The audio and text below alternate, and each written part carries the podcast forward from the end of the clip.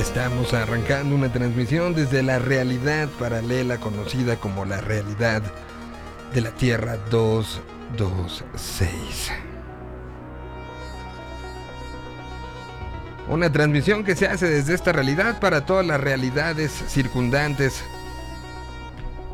que estén deseosos de recibir las cosas extrañas o, o no tan extrañas.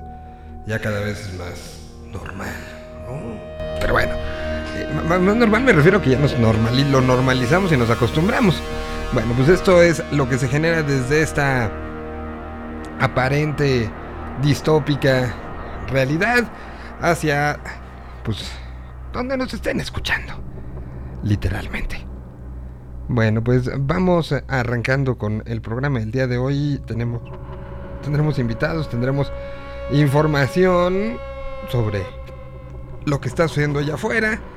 Empezando por la derrota en Canadá del equipo mexicano que nos pone en tercer lugar. A ver, la, la- la- positiva es, eh, pues todavía se califica. La mala, pues es que mm, si, si dos derrotas en dos partidos, los dos de visita, a, a una selección que nos habían vendido como invencible, ¿no? Y que ya se empieza a ver un desgaste, el famosísimo desgaste que hay entre cuerpo técnico y, y, prensa, ya lo estamos teniendo y todavía nos falta más de un año desde ciclo mundialista, ¿eh? Entonces es, es algo que, que, que pues hay que tener como mucho, mucho, mucho cuidado. Bueno, pues eh, estaremos con ustedes acompañándonos durante este programa el día de hoy. Ahí les van algunas de las cosas que han pasado. Perdió México en Canadá con un frío de la fregada, menos 16 grados la temperatura que se vivió ayer eh, en la noche. El equipo mexicano cae 2 por 1. Al final se fue todo adelante, todo atrás. Eh, errores de Paco Memo, que, que- que no estoy de acuerdo en culparlo completamente. A ver, es un gran portero, es un gran jugador, pero pues, tampoco podemos recargar en él todo, ¿no? O sea, hay días malos y ayer lamentablemente salió uno. Ya hay varias eh, selecciones mundialistas eh, que tienen el boleto listo para Qatar. ¿Quiénes son? Las 13 que hasta el día de ayer están confirmadas. Evidentemente Qatar, Alemania, Dinamarca, Brasil, Francia, Bélgica, Serbia, España, Croacia, Inglaterra, Suiza, Países Bajos y la Argentina son los que ya están calificados. ¿Quiénes más pueden si, si todo terminara el día de hoy? Canadá, Estados Unidos y México, pero México en tercer lugar con 14 puntos. eh, estaría, estaría dentro. ¿Cuántos faltan? Faltan 8 partidos. Todo puede moverse. En Comebol, bueno, em, Paraguay, Bolivia y Venezuela, out. Ecuador, Chile, Uruguay y Colombia pueden pelear estos dos pases entre Ecuador, Chile, Uruguay y Colombia. Es decir, dos se van a, ir directo y uno se va a repechaje. En África se entregan cinco boletos. Aún falta mucho, mucho, mucho, mucho. La, está en la segunda etapa la calificación. Entonces ahí no, no sabemos cómo mucho cómo está. Y eso es lo que está sucediendo el día de ayer. Argentina en un empate contra Brasil consiguió su calificación. Se estrenó el famosísimo y esperadísimo tráiler de Spider-Man No Way Home. Con presencia de colaboradores de este, eh, de este programa allá en Los Ángeles, en, eh, en lo que pues, fue esta, esta presentación con Tom Holland, eh, donde simplemente se presentó un tráiler un tráiler que volvió loco a todo el mundo. Vamos a platicar un poco de el asunto y de lo que está sucediendo. Y mientras en Europa siguen cerrando, la jefa de gobierno de la Ciudad de México dijo, aquí aunque llegue cuarta ola, veo difícil que volvamos al confinamiento total. Se tomarán medidas, pero confinamiento total no. Es lo que dijo, eh, no cerrará si hubiera cuarta ola de COVID-19. Que al final, o sea, ¿para qué nos hacemos y para qué no vemos las cosas. Hay grandes posibilidades de que así, de que llegue esta, esto a, nuestra ciudad, nuestra ciudad, a nuestro país. A ver que estar preparado. Simple y sencillamente, ¿no? Así, tal cual, tan factible como, como eso, estar preparado para lo que esto sea. Dicho lo anterior, vamos a arrancar con música este programa que tenemos el día de hoy. Y empezamos así, empezamos con Monocordio. Bienvenidos sean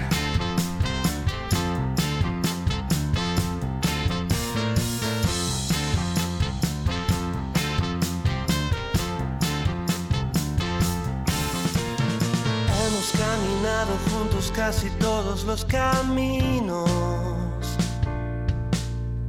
Creo que no recuerdo a dónde es que yo quería llegar. Ha pasado el tiempo, muchas cosas se ha llevado. El futuro es tan incierto como la palabra amor. Oh, vivir este instante es lo mejor. Somos dos amigos, dos amantes, dos desconocidos. Que de vez en cuando también se rompen el corazón. Pero siempre que nos encontramos nos reímos y cuando nos damos cuenta estamos haciendo el amor. Uh, vivir este instante es lo mejor.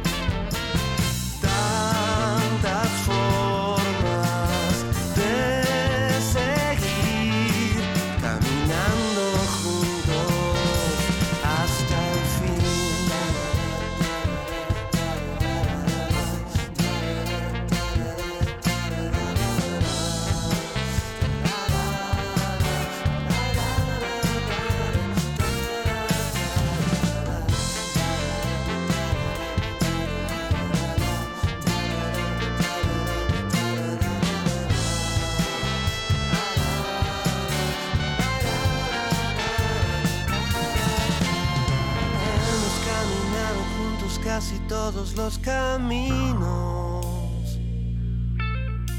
Creo que no recuerdo a dónde es que yo quería llegar. Ha pasado el tiempo, muchas cosas se ha llevado. El futuro es tan incierto como la palabra amor. Uh, vivir este instante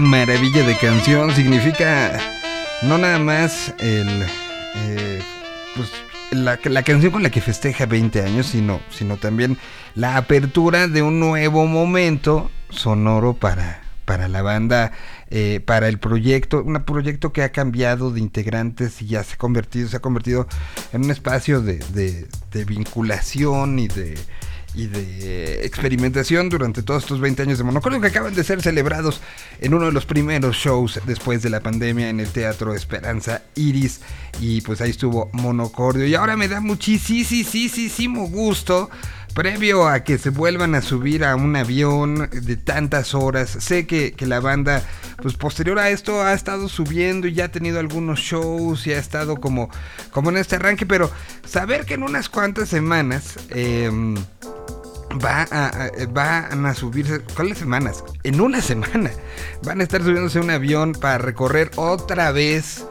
toda esa distancia que hay entre Santiago de Chile y la Ciudad de México. Me imagino que es algo que, que emociona como la primera vez. Saludo con muchísimo gusto casi como si fuera la primera vez, pero con muchos kilómetros y muchas historias este, contadas al respecto. Saludo al famosísimo Otto, parte de, Salón hasta Santiago, Chile. ¿Cómo estás, Otto? Qué gusto en, serio verte, ¿eh? Igualmente, un placer verte, como siempre, como desde el primer día.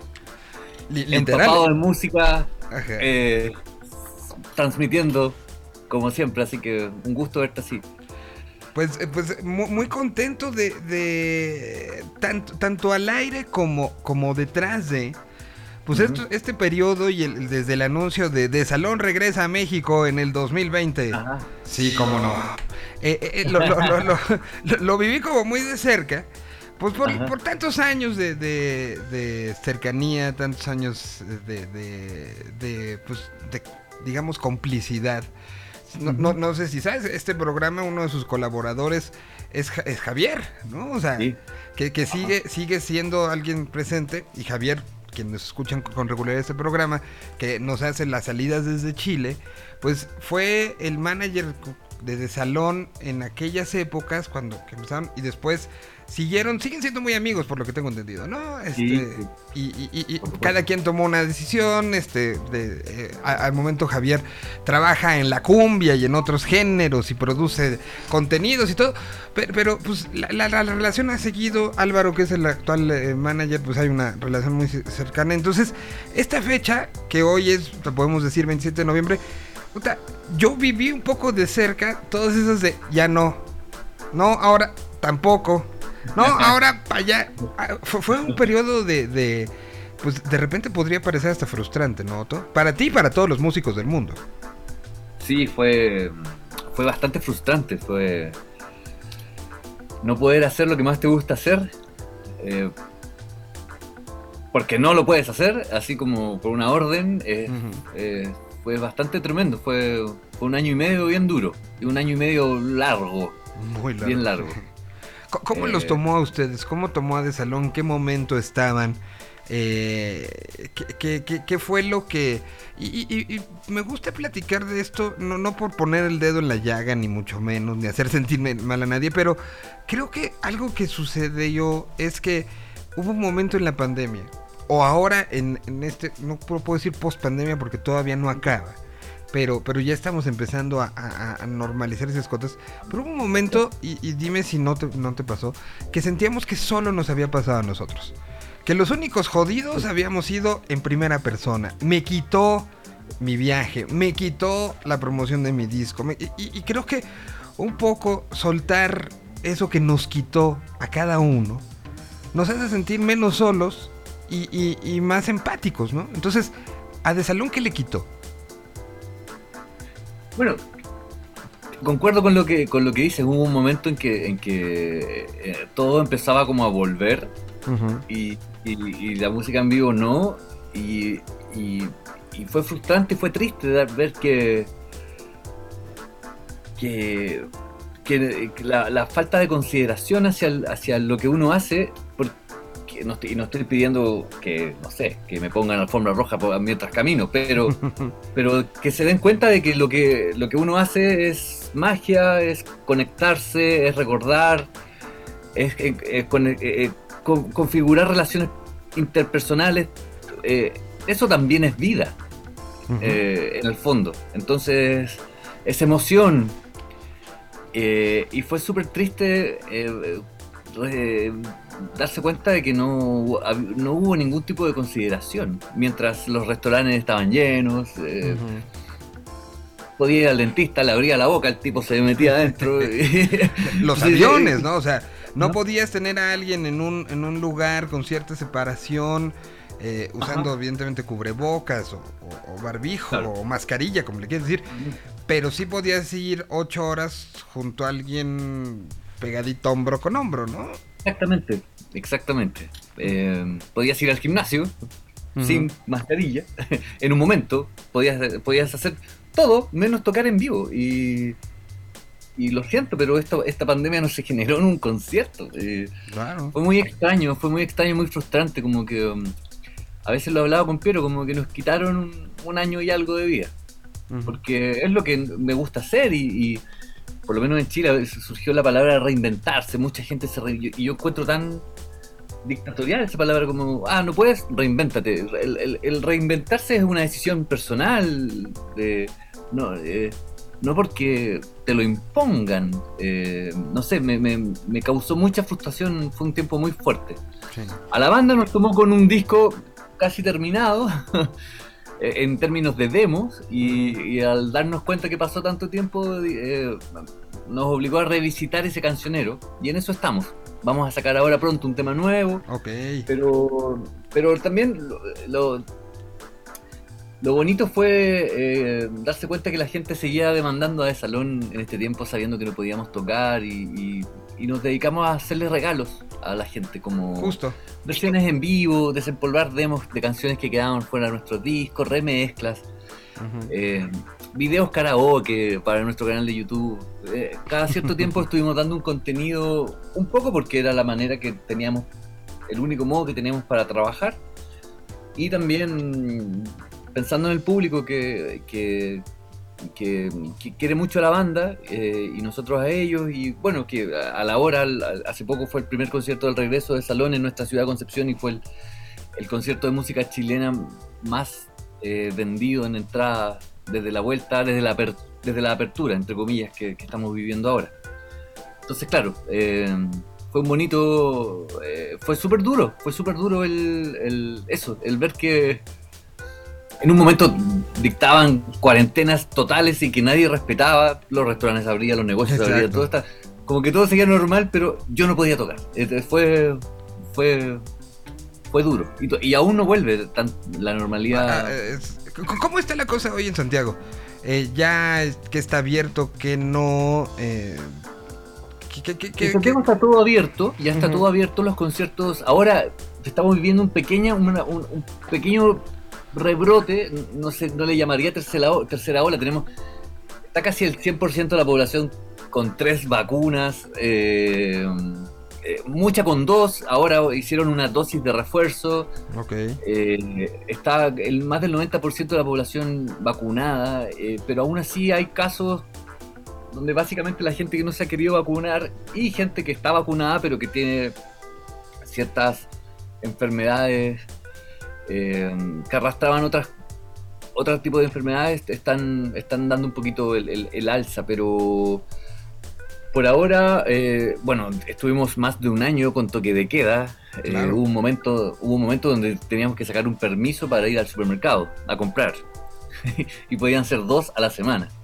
Ni te cuento eh, salir de Chile. Era un Era, era, era, era complicado, ¿no? muy complicado, muy, muy complicado. Se violaron muchas libertades individuales para mantener el sistema de salud eh, medianamente funcionando. Eh, yo, por temas familiares, tengo la, la oportunidad de viajar a Europa. Tu- en, en pandemia tuve eh, hartos, hartos viajes, pero uh, me costó un montón, sufría mucho el, el conseguir los permisos.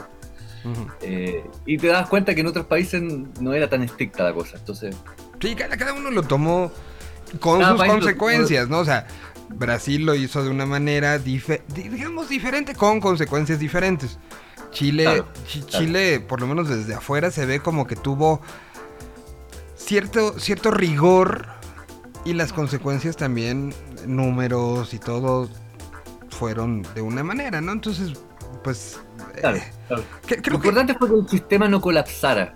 Y el sistema de salud. Y, y- y eso, por lo que uno ve, eh, no, no pasó, digamos. No pasó. Puede que ¿no? haya pasado y todo, pero sería entrar en teorías. Exacto, en te- de teorías que, que no sé si queremos. Pero lo que sucedió en este momento, como bien decían, de Salón se dedicó a sacar cosas del- de la maleta La y maleta, algunos en vivos y algunas cositas que se fueron encontrando, algunas colaboraciones. O sea, eh, se, se- se- se fue un poco revisitar a ustedes mismos, ¿no? Y, y- Sí. y ahora en esta salida de la revisitada, pues ya se viene lo de México y disco nuevo y, y- un poco, pues sí, es abrir la puerta a un nuevo mundo, ¿no? Un mundo que, que se quedó. Este programa, de hecho, se llama Tierra 226, un poco como, eh, como seguidor fiel de la ciencia ficción. Lo que proponemos es que en marzo del 2020 hubo una línea de tiempo que se abrió, que para nosotros es la normal, pero que si hay otras líneas de tiempo, ellos siguen viviendo en el otro lado. Entonces, en esa otra línea de tiempo de Salón ya sacó el disco que tenía planeado, el, el show se dio en el momento, en el 2020 que se tenía que, que dar. Y, y- y otra serie de acontecimientos fueron, fueron sucediendo. Pero en esta línea de tiempo, una línea de tiempo donde, don- donde siguen pasando cosas muy raras, donde, por ejemplo, hoy Spotify llegó a Venezuela.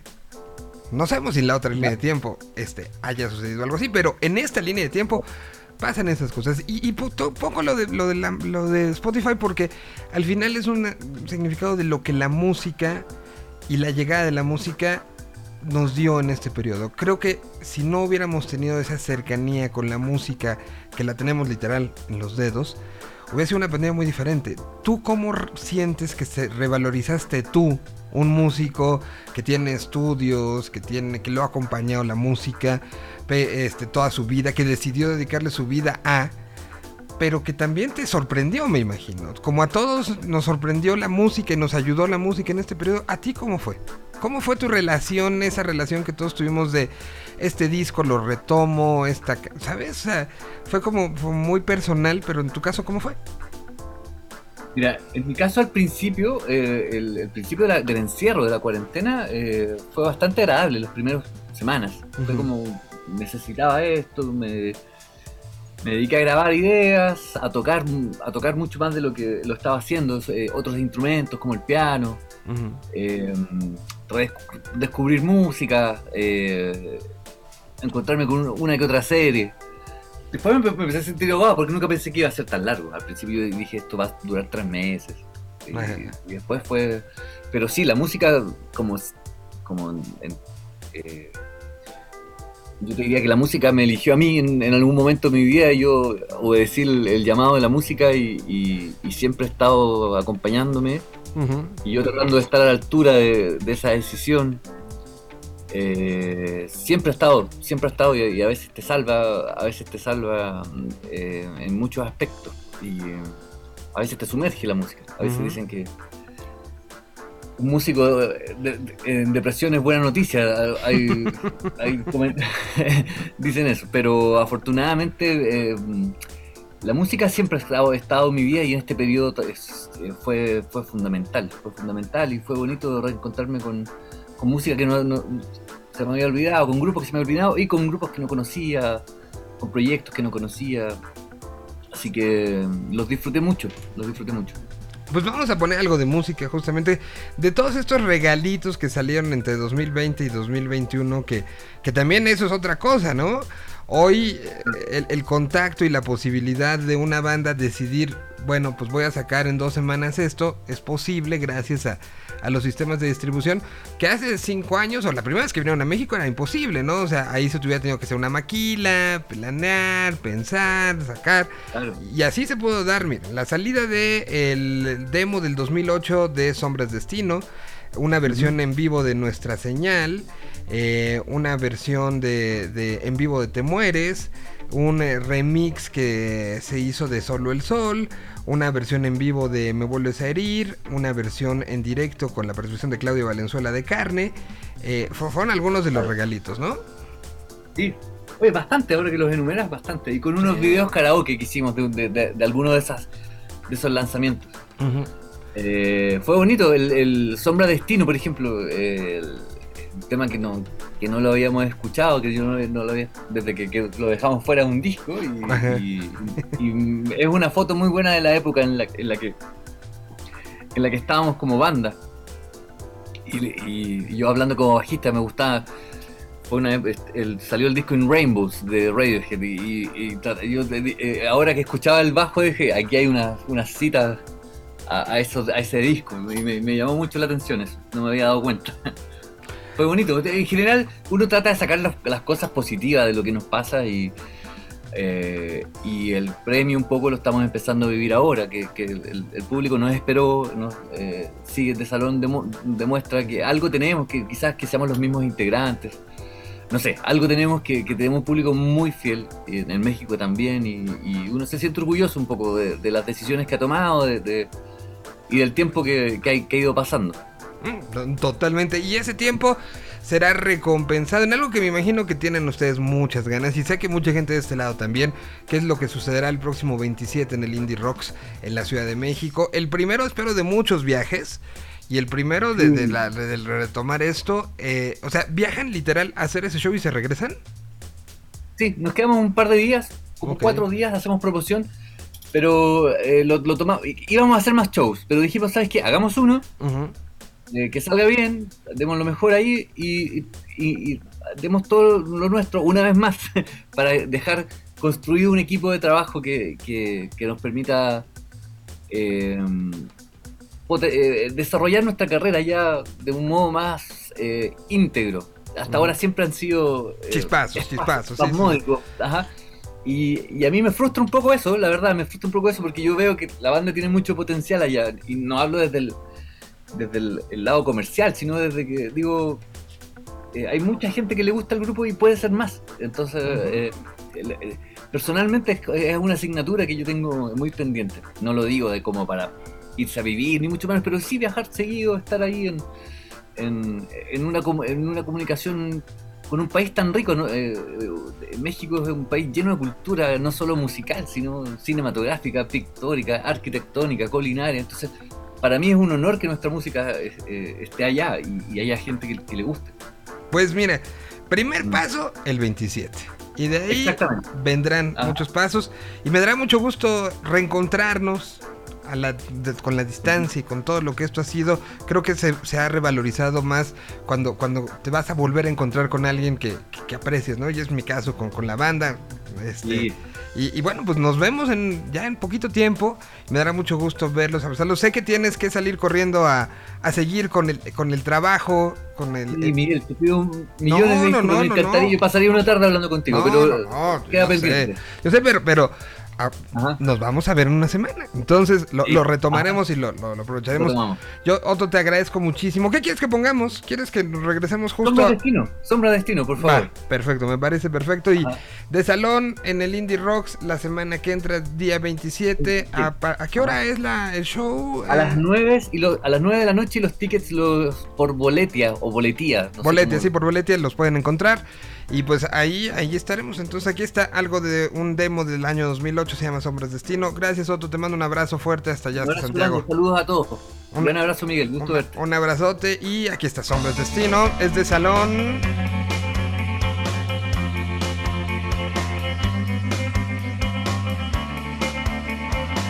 Regresamos con más.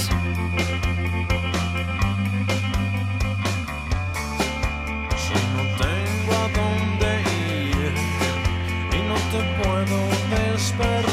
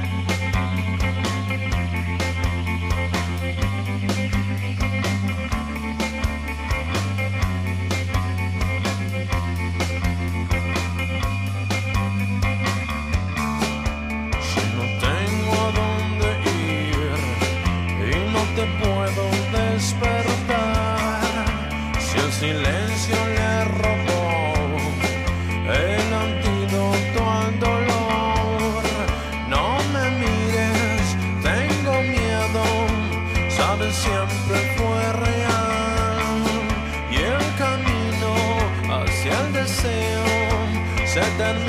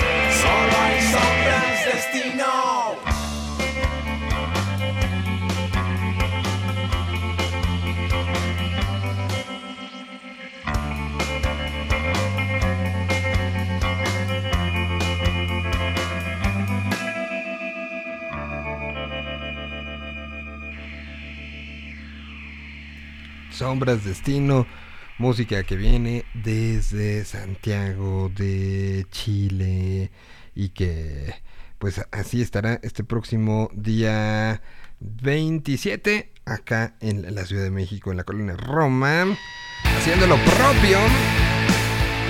Ahora vamos con Apartamentos Acapulco.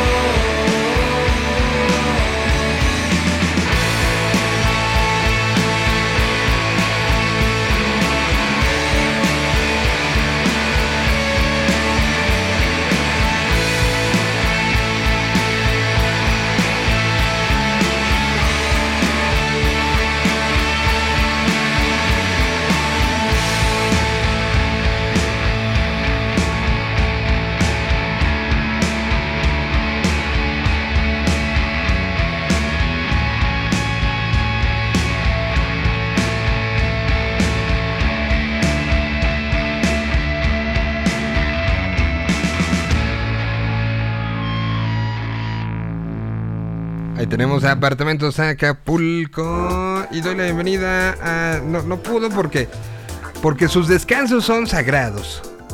Ah, por supuesto. Este, y, y- y- y se desconectó del mundo y pues no pudimos platicar el lunes, entonces platicamos hoy. Señor de lentes, ¿cómo está usted? Muy bien, señor Solís. Todo, todo marchando como debe de ser en esta vida. Ya estamos a... O sea, de repente ya vino la, la- hecatombe, ¿no? Como que todo se, aceleró, ya todo, pa- todo es para ayer. Eh, tenemos encima, pues ya pasó el Pal Norte. Este fin de semana es el Festival Corona Capital en la Ciudad de México. Pero las, en, dos semanas empieza la FIL. eh, co- co- como que de repente es todo la locura que un poco yo no extrañaba tanto, ¿no? Creo que nadie la extrañábamos, pero digo, también era mm, bastante evidente que un regreso iba a ser así eh, después de tanto. Quizá mucha gente debió haberse sentado a planificar y hay gente que lo hizo y lo hizo muy bien, entonces están saliendo con una, un orden y una estructura mental bastante eh, agradable, bien llevadito de la mano, todo, pero hay gente que salió a, esta es la mía, ¿no? Y Ujú. ya, co- quítate que te voy, que es una actitud bastante, pues puede ser perniciosa, ¿no? Para, para los propios proyectos, si ustedes están retomando algo, retómenlo con cautela y con... Y, y con la debida planeación, por favor. Hay días que me siento, no sé si te ha pasado, como, como un día que estuviste enfermo o, o que estuviste, por algo no fuiste a trabajar. Y resulta que ese día pasaron 20 cosas en, en la chamba. Y entonces al día siguiente que te tratas de comprar no entiendes nada. Hay días que así me siento. Así es, así ha sido. ¿Qué te puedo yo decir? Que, o sea, que, que llegas y dices... A que hasta nuevos Así, chistes ¿what? tienen en la oficina, ¿no? O sea, surge- o sea, pasaron tantas cosas en ese periodo pequeño de tiempo que no estuviste que hasta chistes nuevos hay. O sea, Y, y- y cambios, ¿no? Sabes que Uy, mucha no. gente ahora se dio cuenta que, que, bueno, ya, ya, ya lo habíamos comentado en algún momento de la pandemia, algunos, algunos estudios que estaban lanzando como, como predictivos de qué iba a pasar. Y muchos psicólogos de lo laboral apostaban a que mucha gente en el regreso a oficinas iba a decir, claro, gracias, me acabo de dar cuenta que esta no es mi vida, que se puede hacer de otra forma y ahí te ves. Entonces ha habido cantidad de gente que dijo, va, como dice el, como dice buen, el buen Rubén Albarrán, ¿no? Mándenlo al carajo y dedíquense a florecer, dedíquense al arte. To- Totalmente, totalmente. Eh, y, y bueno, pues eh, tenemos ya como, como en esta, en esta locura, ya Navidad está encima, ¿no? O sea, Eh, eh, Es correcto, ya lo tenemos encima, qué cosa. que es- que- que es una cosa rarísima. sentimos que el año está arrancando, tarde, pandemia, ecologías, pero ya se acabó. O sea, al mismo tiempo que, que estamos con esta, con esta sensación de... Ya, ya, ya. Ya es... En otros años estos, estos momentos eran donde ya ibas como de, de, bu- de- de arañando el ya se va a acabar.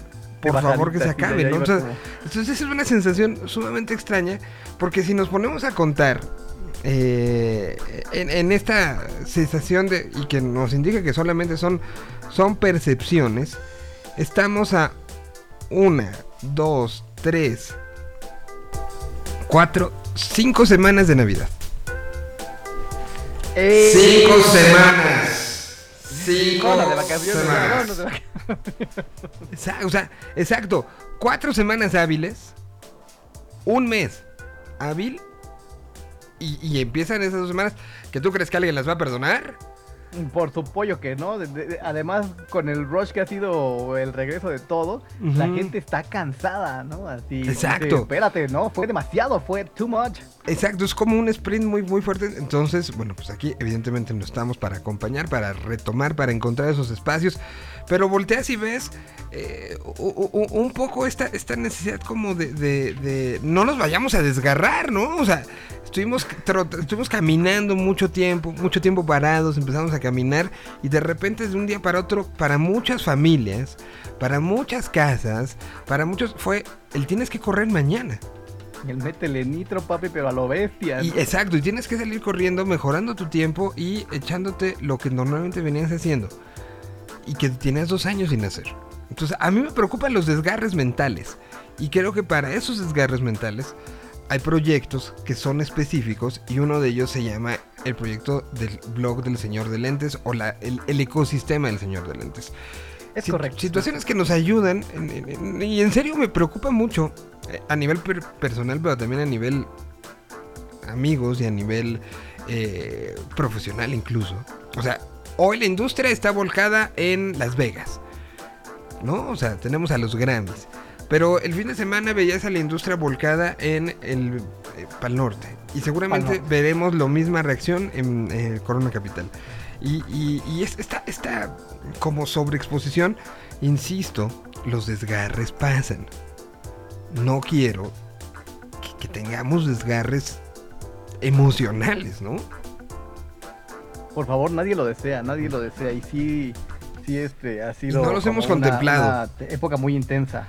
Sí, sí, Una sí. época muy intensa y será. Sí, va- será interesante ver el resultado, ¿no? Yo creo que para el fin de año podremos hacer el ajuste de cuentas y mucha gente se dará cuenta de que lo hizo terriblemente mal. Ujú, ujú. Si es que se dan cuenta. Por supuesto. Y hay gente que, que Que no. afortunadamente se dará que lo está haciendo brutalmente bien. Muy bien. ¿Qué tenemos esta semana en Señor de Lentes?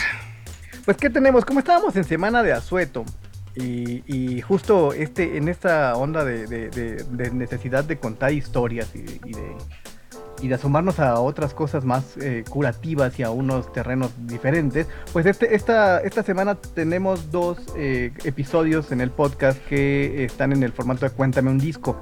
Entonces, el lunes pasado eh, ya publicamos el primero de ellos, que es un disco que a ti te va a encantar la historia. No, no sé exactamente si la música, no sé qué tan, qué tan eh, apegado seas al afrobeat, sospecho que sí. Y eh, es un disco maravilloso de Fela Kuti que se publicó en 1976, Uf. se llama Zombie. Uh, Y Zombie tiene una, tiene una historia brutal porque eh, a raíz de este de la publicación, Fela Kuti es una, una personalidad muy, muy interesante, ¿no? Eh, tiene eh, muchísimos, muchísimas historias, muchísimos rencores alrededor de él. Eh, fue una persona con unas dotes musicales y políticas muy fuertes. Y en, Nigeria, en los años en, el que, en los que él estuvo activo, pues eh, se vivió una guerra civil muy, muy desastrosa. Como parte de la, de la resistencia que él proponía desde la música, creó Calacuta Republic, que era el estudio de grabación en donde grababa con su banda que era eh, Fela Kuti África 70. Y este se volvió un espacio como de resistencia muy fuerte, porque ahí le daban eh, cabida a todos los músicos que traían ideas diferentes, que traían ideas que no coincidían con las ideas oficiales. Entonces Calacuta Republic hizo que Fela Kuti se convirtiera en una personalidad política muy intensa. ¿Qué ocurrió? Que eh, después de que lanza este disco Zombie, que solamente contiene dos temas, uno se llama Mr. Follow Follow, que es como una abierta invitación a, a la crítica social, y, el otro se llama Zombie, que es una nada sutil metáfora del comportamiento de los soldados con respecto a- a- al seguimiento de órdenes en contra de la población, pues Fela Kuti se convierte en una figura eh, muy, muy eh, radical y muy fuerte, con muchísimo eco en la juventud. Tras el lanzamiento de este álbum, que es, ¿cuál fue la reacción? Imagínate la reacción del gobierno ante un disco, ante un álbum musical. La reacción fue llevar un destacamento de mil soldados a Calacuta Republic, tratar de asesinar a Fela Kuti, lo cual no lograron. eh, salió, salió herido de gravedad, pero eh, este, su madre sí falleció desafortunadamente, la arrojaron por una ventana e incendian el estudio de grabación. Esa fue la reacción del gobierno ante un álbum musical en 1977. Durísima, y una historia eh, que es increíble. Y es un disco que es increíble porque eh, en, el, en, la, en el abanico de los discos de Fela Kuti, este forma parte de una época muy marcada que empieza con el antecesor que se llama Yellow Fever y que continúa hasta, hasta los últimos discos que sacó, que ya es propiamente el Afrobeat. Es decir, que eh, Zombie hubiera pasado como un disco más de esta etapa, pero se convirtió en un documento histórico precisamente porque propició el incendio de Calacuta Republic. Es maravillosa la historia y el disco es fenomenal. Es increíble la música de Fela Kuti. pues, wow. Y entonces cuentas y pones, me imagino, pones fragmentos o pones completa zombie o qué pones. Está- Están, complet- están completos las- los temas, son temas, son dos temas únicamente, los dos son muy largos, que es uno de los sellos de Fela Kuti, son 12 Ujú. minutos por tema. eh, y está ahí este disponible ya en, en todas las plataformas eh, la historia, y contamos la historia y vamos intercalando la música de este maravilloso álbum llamado Zombie. Y el día de mañana, ya que andábamos en África, vamos a reparar en un disco más o menos contemporáneo, un poquito anterior, de otra personalidad que tiene que ver con la eh, em, defensa de los derechos. Es una historia también muy singular, es el disco de Pata Pata de Miriam Makiba, de Mama África. Ella, esta historia también es singular porque es como el disco que la encumbró en Estados Unidos. Para quienes no, conozcan la historia de, Miriam Makiba, ella es sudafricana, ella tiene... Eh, vive en toda su juventud en el contexto del apartheid, se va a Estados Unidos, en Estados Unidos empieza a hacer una defensa de la eh, pues de los derechos eh, de, la comunidad afroamericana y de la comunidad afro en general en el mundo. Y eh, resulta ser que cuando ella está en Estados Unidos cancela una gira para viajar a Sudáfrica porque Em, eh, su mamá acababa de fallecer y se da, se da cuenta que su pasaporte había sido revocado y que no podía entrar a Sudáfrica. Eso lo llevó a estar 30 años fuera de Sudáfrica. Eh, tuvo que pasar 30 años para poder despedirse de su madre. Y eh, estando ya en Sudáfrica, ella estaba casada con Hugh Masekela, este magnífico trompetista que fue muchos años su arreglista.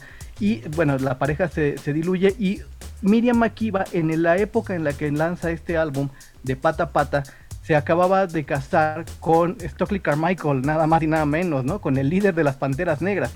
Eso logró que después de este álbum que la llevó por todo el mundo, que fue como una, se convirtió en embajadora de la cultura sudafricana en Estados Unidos y que tenía un éxito radical, o sea, tenía un éxito tan grande que incluso fue invitada a, a cantar en el cumpleaños de John F. Kennedy.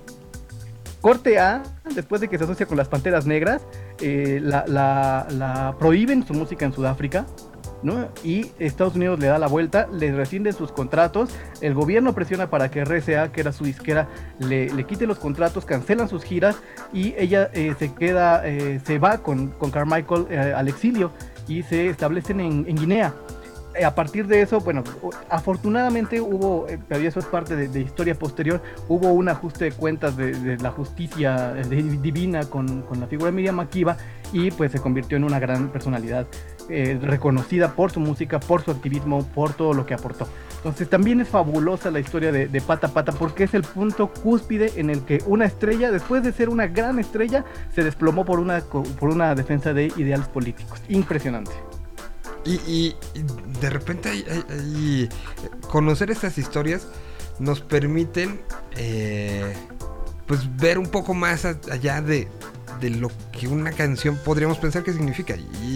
Es parte de lo que es maravilloso estas, ¿cómo podríamos decirlo? ¿Platicadas de disco?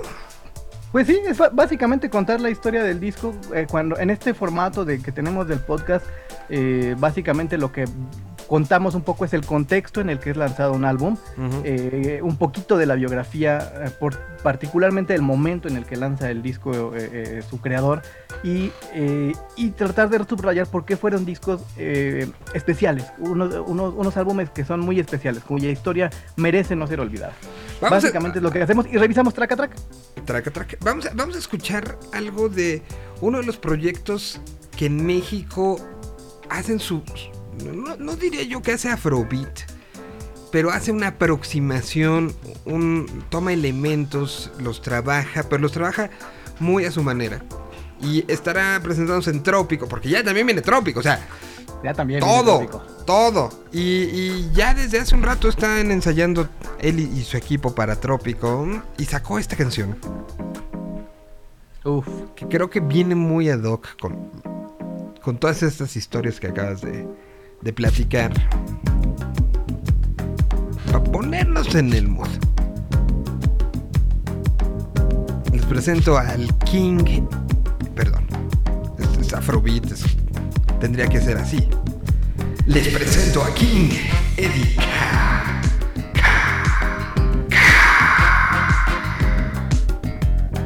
La canción se llama Push Party. Déjense llevar los próximos cuatro minutos. Así.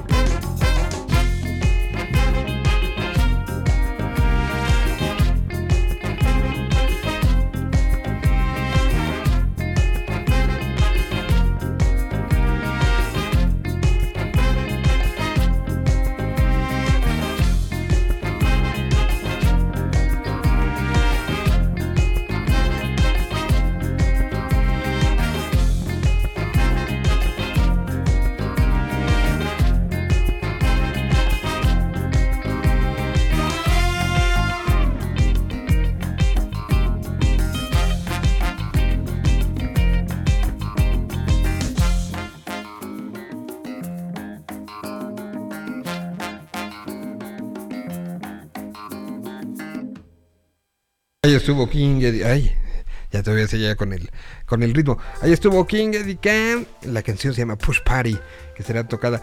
¿Viste, aprovechando, tenemos unos minutitos todavía, ¿viste que Vance abrió su House of, of Vance en la Ciudad de México? La noche de ayer abrió eh, House of Vance eh, y lo describen como el lugar donde la imaginación se da a rienda suelta, inspirado a cada persona. Pues ya estaban haciendo lo del canal de televisión, que me da mucho gusto que, que vayas viendo. Y ayer presentaron, y la dirección te va a sonar este conocida. La House of Bands, que donde se habrá, hay espacio para skate, hay espacio para bandas, está en Rubens número 6, ¿Dónde está el Bull? donde estaba el Bull, exactamente. Que después se convirtió en eh, algo así como The White House. Y después estuvo cerrado en términos en tiempos de pandemia.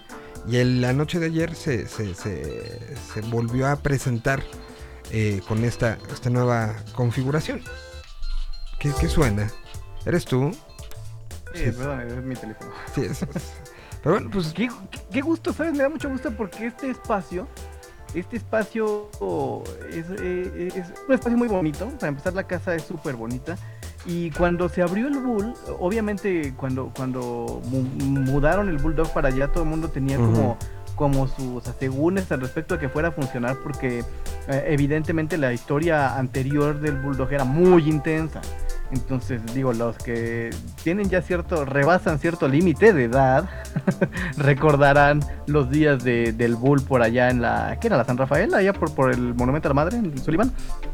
sí, Y, el problema de la- este, ajá. Y, y no, y no había como mucha expectativa al respecto de que el Bull pu- pudiera funcionar y la verdad es que lo hicieron brutal. Y el lugar era muy bueno, eh, sobre todo para conciertos y este rollo íntimo. Yo ahí tuve la, la oportunidad de ver infinidad de bandas. Creo que una de las noches más intensas que recuerdo ahí fue a Los Amigos Invisibles hace uh, un montón de años. Y me da gusto porque sí era un espacio que, que tiene una energía particular y creo que creo que Vance lo, lo puede hacer de manera brutal en ese hermoso espacio que es eh, eh, Rubens número 6. Sí, pues, que, pues a ver cómo, cómo lo, lo, lo llevaron, ¿no? ¿Y habrán dejado un perro? Ojalá Sería- sí, sería ojalá bonito, sí porque ¿no? hermosos, es, es como parte histórica, ¿no? No, que no lo no, no sé, no, no fui ya en, en los tiempos de lo que vino después, que empezó a hacer conciertos. O sea, sí, sí, en el arranque como que empezó a hacer conciertos. Me invitaron a alguno, no fui. Entonces no sé si el perro seguía. Sí, yo tampoco ya fui, ya, ya, ya no fui en su época de, de White House, este, pero oh, espero que ahí sigan. Mira que, que, que en algún momento me quedaba muy cerca. Ya sé, Entonces, la vuelta de la esquina, güey. literal, pero pues ya. Así, van cambiando las cosas. Pues ahí está. Quería contarte eso por las, los recuerdos que esto puede tener para mucha gente y que me da mucho gusto que las marcas, cuando, las marcas deciden que hay un compromiso con eh, eh, el entorno y un poco lo, lo platicábamos aquí en Sneaker Open cuando empezó eh, y que, que conocimos cómo fue la vinculación de Adidas, de Nike y, de, y, y específicamente la de Vans, que fue justo un compromiso con el entorno de, de hay muchos chicos que están patinando, hagamos algo que les ayude a ser mejores.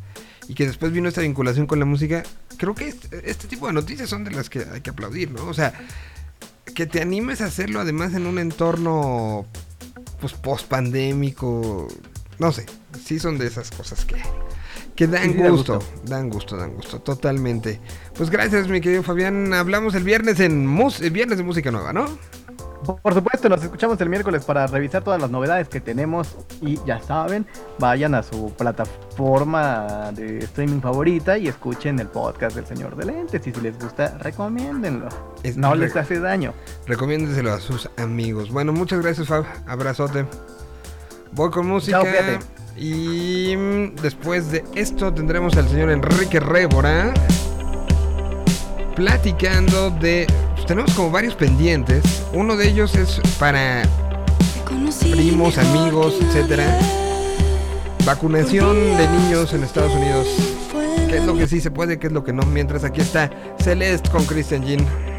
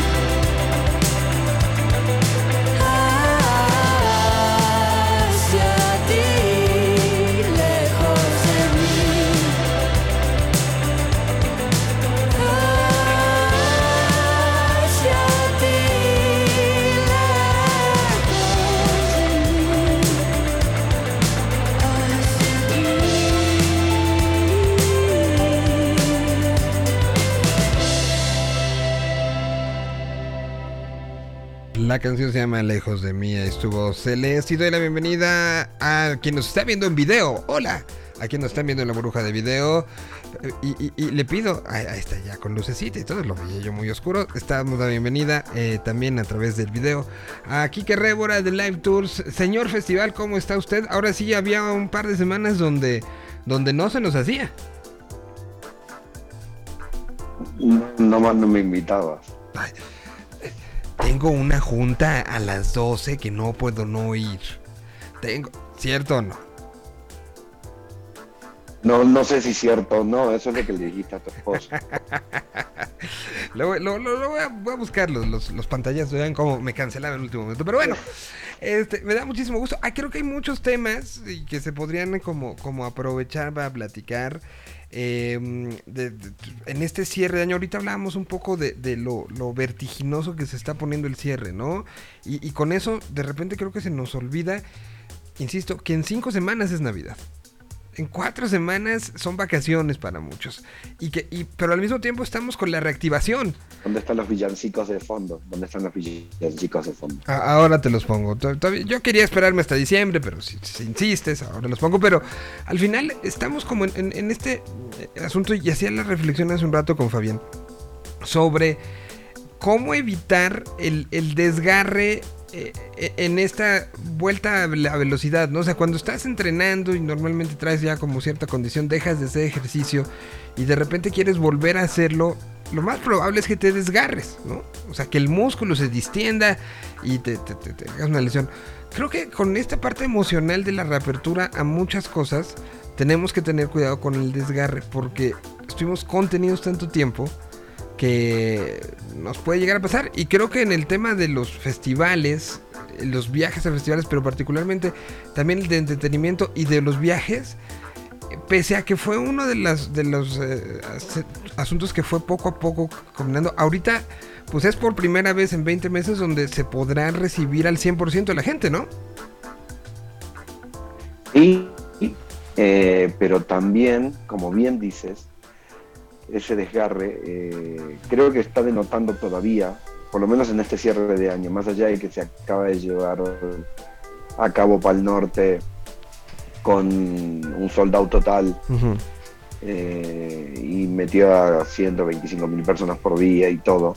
Y la Fórmula 1 una semana antes.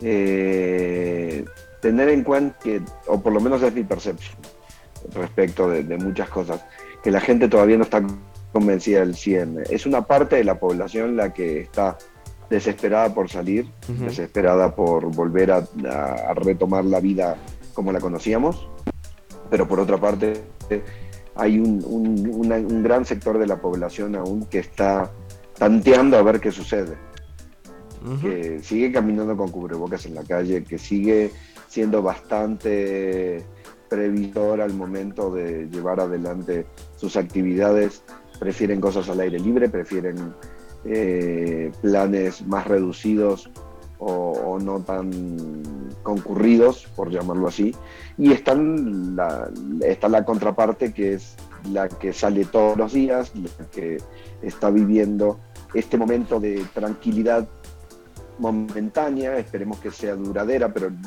me refiero al hecho de que es momentáneo porque estamos previ- eh, previendo que haya un repunte en finales de noviembre, principios de diciembre, lo están diciendo las autoridades, lo, lo estamos viendo que está sucediendo eh, en, en Europa, por ejemplo.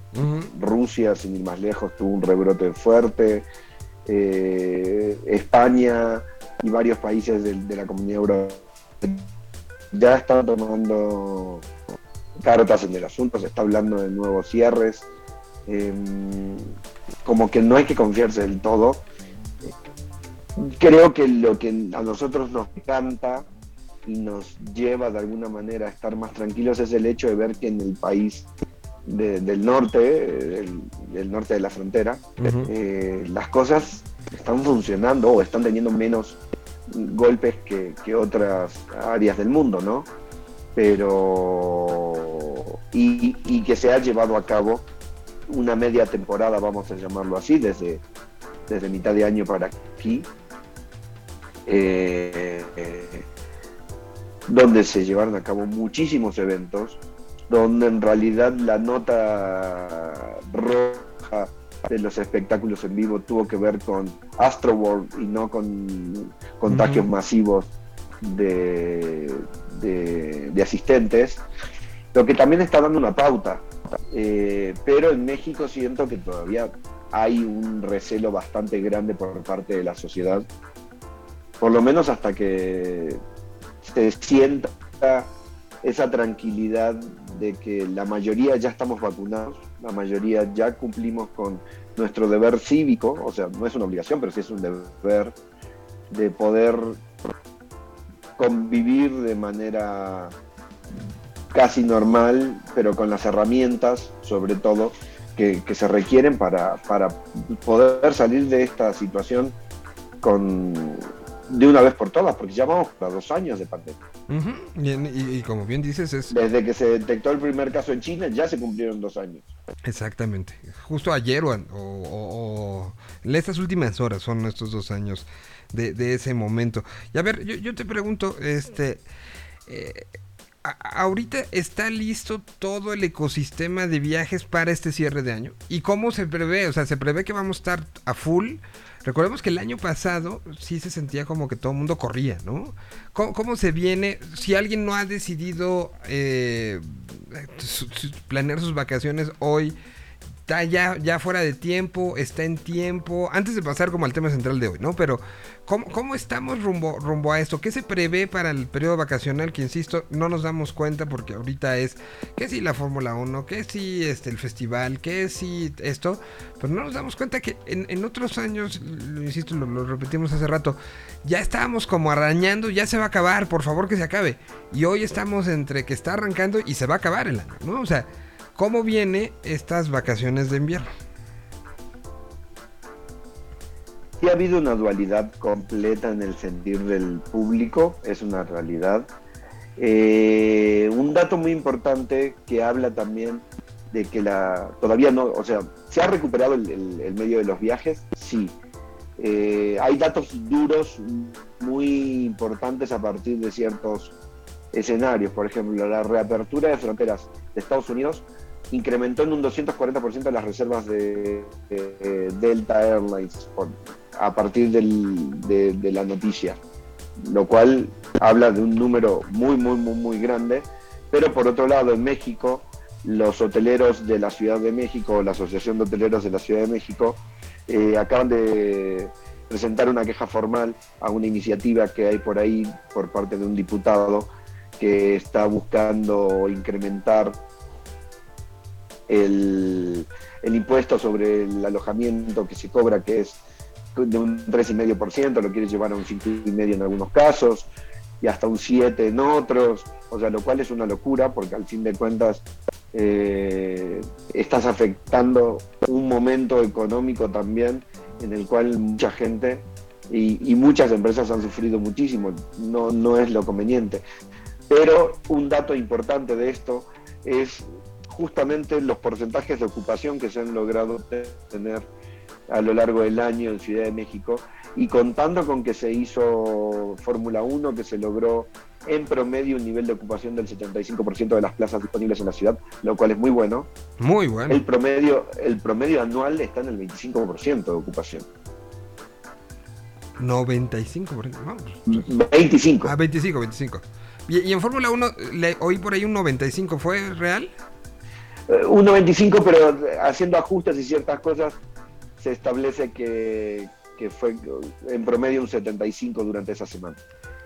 Que de todos modos es un buen. cu- ¿Cuántos? ¿Cuántos? Eh, cuartos? Claro, es un gran... eh, eh, eh, no tengo la cantidad de cuartos instaladas de la Ciudad de México, pero debe andar en alrededor de los 30.000, me imagino. Sí, ¿no? Eh, Lo cual es un número muy amplio.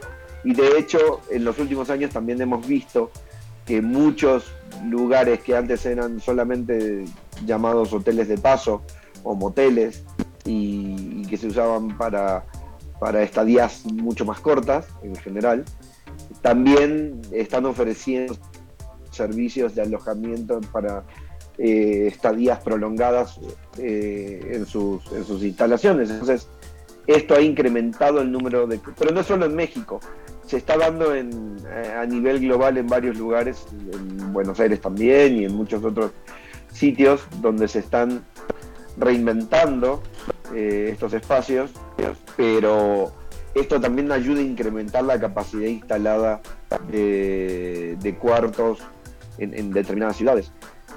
Ha sido un gran resultado el de la Fórmula 1 eh, para, para esta edición, o sea, con derramas de... No recuerdo el número exacto, pero creo que daba algo así como de 1.300 millones de pesos.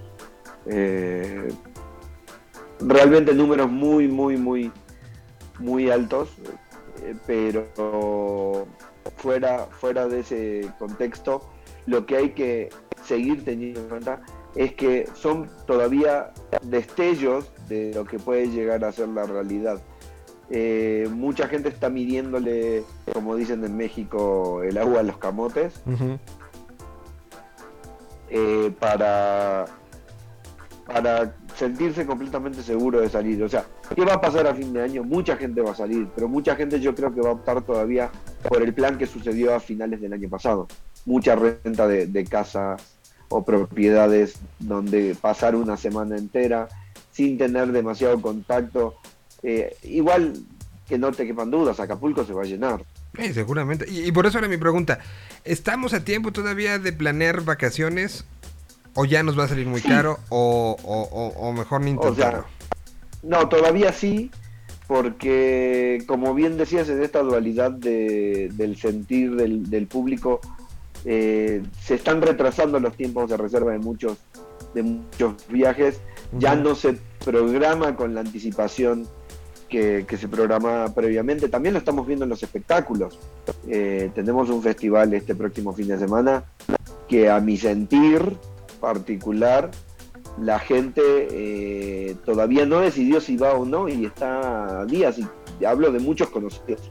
No, no estoy hablando de, casos específicos ni de datos duros, hablo de, una realidad que me acompaña en el, día a día y es, no sé si voy a ir, no sé si estoy, si estoy seguro de ir, tal vez me agarra la locura el sábado, voy y compro el boleto en la taquilla, eh, eh, pero eso todavía está sucediendo y es un gran parámetro y un gran termómetro de la realidad del mercado o del sentir del público mexicano. Totalmente. Eh, y, y volviendo a lo de los viajes, lo mismo se está decantando en otras situaciones. Sí creo que mucha gente va a salir, vuelvo a repetir, pero mucha gente va a rentar eh, una propiedad para poder instalarse y estar tranquila durante una semana o, o- o un poco más eh, y pasar las fiestas en un ambiente medianamente controlado. ¿Por qué? Porque siento y, creo y, tengo la idea de que eh, hay mucha gente que todavía no está segura no se siente segura de lo que pueda ocurrir. Y más si en, diciembre, como sucede, empiezan a, a incrementarse los casos de nuevo. Ojo, eh, Tulum, Riviera Maya van a estar a reventar igual, o sea, con extranjeros y con mexicanos. Claro, sí, sí, sí, va a seguir pasando. Pues está un, análisis rapidísimo de lo que, cómo se está viviendo. Quiero platicar un poco de lo que ha sido el tema para papás, pero también para tíos, para amigos. Lo que es la vacunación, qué se puede, qué no se puede en Estados Unidos para niños. Se anunció en esta semana que el plan para registrar a menores entre 15 y 18 años, 15 y 18 años, sí va a empezar el registro. Eh, hoy es posible vacunar a, personas desde los 5 años en los Estados Unidos. Y de manera, pues ahora sí que sin, infringir ninguna ley, ni mucho menos, ¿no? Como era lo que te decían en un principio. Hoy eh, se hace una cita y es tal cual. Y es una de las opciones y alternativas que se está dando. Y más cuando, eh, pues espacios como, y se está convocando a que las escuelas ya prácticamente en enero todas estén presencial, ¿no? O sea, la UNAM empezó ayer el plan y el proyecto ya con la FESA Catlán eh, y se está dando esto, una realidad. Los números de la, vacunación en la Ciudad de México eh, son y, los presumen todo el tiempo que se puede, pero pues hay ciertos grupos que no. Y se está dando esta situación, se, se dio después de ires y venires por la FDA la aprobación para el uso desde los 5 años hasta los 18, a- a- con otras dosis y otras cosas. ¿Y qué es lo que está pasando con eso? Se está convirtiendo en una opción, es barato, es caro. Toda la información la tendremos en unos segunditos más con el señor Enrique Rébora. Pero antes... Aquí están los clubs. Desde Monterrey, Nuevo León, México. La canción se llama Meteoro.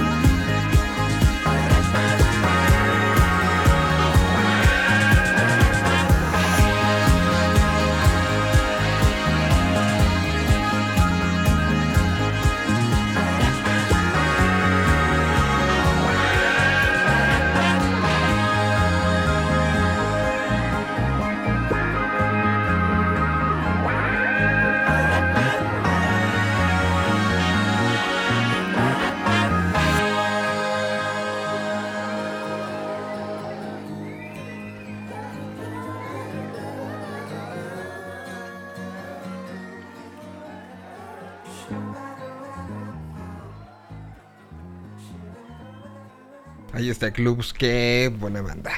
Bueno, pues a ver, muchas preguntas. ¿Qué pasa con este tema de la Y oyó, ahí- se oyó el mate ahí con Sonó, todo. sonó el mate. Sonó perdón. el mate con todo. Bueno, ¿qué, qué es lo que está pasando con este tema de eh, la vacunación menores, mayores de 5 años? Ya le bajaron, a- eh, estábamos, estábamos hasta hace un mes, mes y medio, en 12 años, ahorita ya es desde 5 años. ¿Y qué pasa? ¿Es legal? ¿No es legal? ¿Hay restricciones? ¿No hay restricciones? Eh, sabemos que ya hay ciertas restricciones para volar a Estados Unidos, entonces pues empezaría de los niños no tienen la restricción para volar. ¿Cómo está todo este panorama? Por favor, haznos un resumen de, de- esto, por favor. Nada más para los papás que nos escuchen, que sé que, que, que- a lo mejor son menos, pero si nos escuchan y sus hermanos tienen hijos o, o tienen, eh, tienen eh, sobrinitos o primos chiquitos, creo que es una información que, que tiene que fluir. Y por eso, Kike, cuéntanos todo.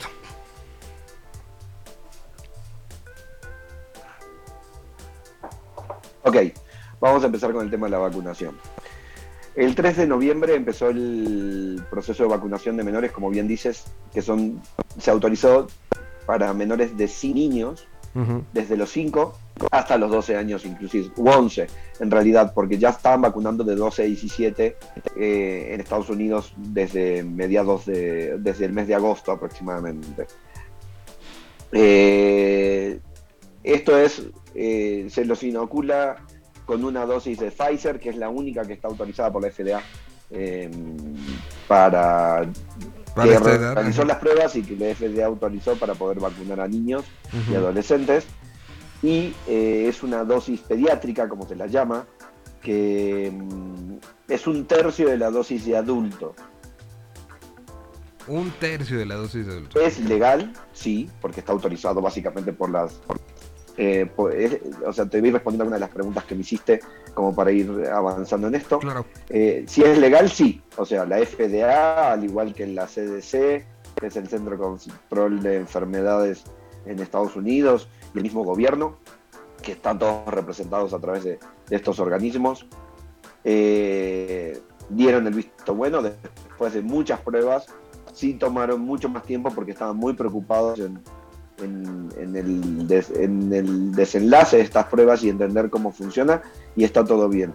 Los estudios determinan que eh, este, esta dosis de, del de la que hablamos, de la, de la de los adultos, que se le inocula a los, a los niños, da un 90 al 92% de efectividad respecto de un caso grave, pero es un 100% eh, efectiva eh, ah, para el contagio, mejor dicho, ¿no? Pero es un 100% 100% efectiva para que no sea grave o no se desarrolle de manera grave, como en el caso de los adultos también. O sea, realmente no podemos hablar de un 100% porque siempre hay excepciones a la regla por cuestiones de salud, por cuestiones físicas o, preexistenciales que pueden llegar a, a generar ciertas inconvenientes, pero en general debería de ser así. Ahora, ¿cómo funciona? Eh, Estados Unidos presentó un plan que va muy adelantado, ya llevan como el 10% de la población, que estábamos hablando de 28 millones de, de niños de esas edades en Estados Unidos. Eh, hay más de un millón ya eh, y se habla de que ya llegaron al 10% más o menos, o sea que estaríamos casi 3 millones de niños en el transcurso de no más de dos semanas.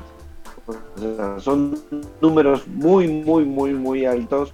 Los papás estaban muy preocupados porque lo que pudimos ver en la tercera ola con las variables delta, gamma y alguna más que anduvo dando vueltas por ahí, fue que los más afectados fueron los no vacunados y entre ellos los niños, que también tenía una razón de ser.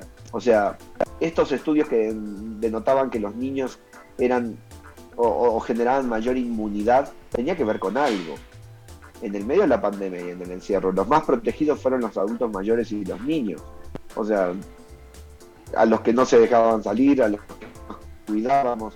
Entonces tenían contacto. Cuando se empezaron a abrir las cosas y volvieron a la normalidad con esta idea de que a los niños no los afectaba, también em- empezaron a entender que no era tan así.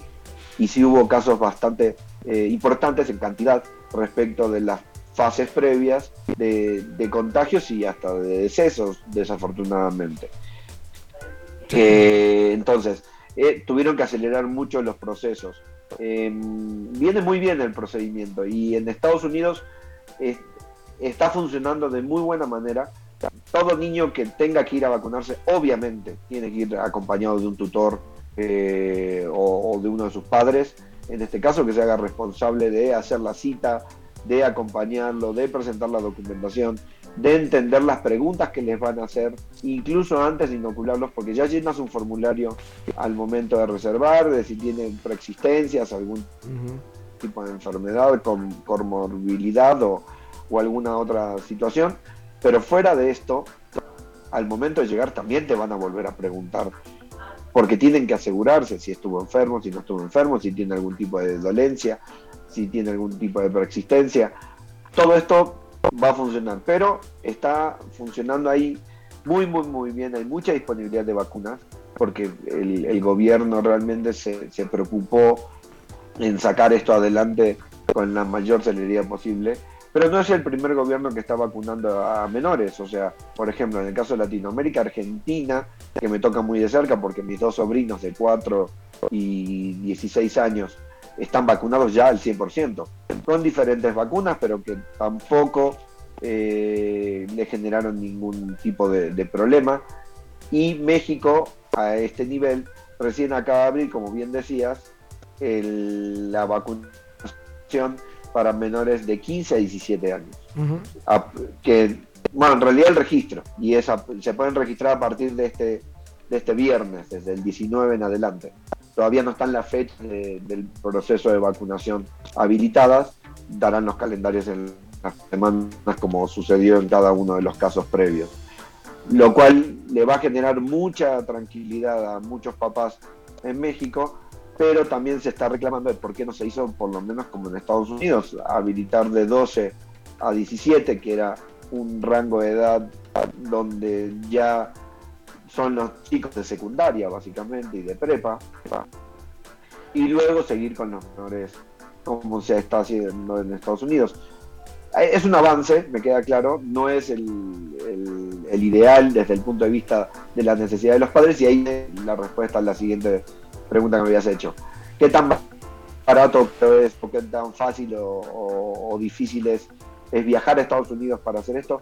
Bastante sencillo, teniendo en cuenta que quien lo acompaña al menor tiene que estar vacunado, o en Estados Unidos o en México, teniendo en cuenta que mucha de la población mexicana eh, se fue a vacunar a Estados Unidos en algún momento de- del, del año y tiene que cumplir con los requisitos de, de ingreso que establece la CDC y que establece el gobierno de Estados Unidos en este caso para poder eh, viajar.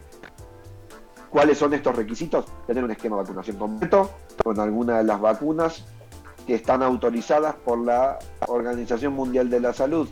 Por el momento, las únicas que no entran son Cancino y eh, no, Cancino o la otra china, la china canadiense, pero sí creo que es Cancino y, Sputnik, que están en ese proceso de autorización. El resto, Sinopharm, eh, Pfizer, AstraZeneca, eh, Moderna, Johnson Johnson, todas estas están autorizadas, estos datos los pueden eh, reconfirmar a través de, varios medios eh, o de varios canales donde está toda la información publicada desde finales de octubre y eh, es todo lo que se necesita ahora.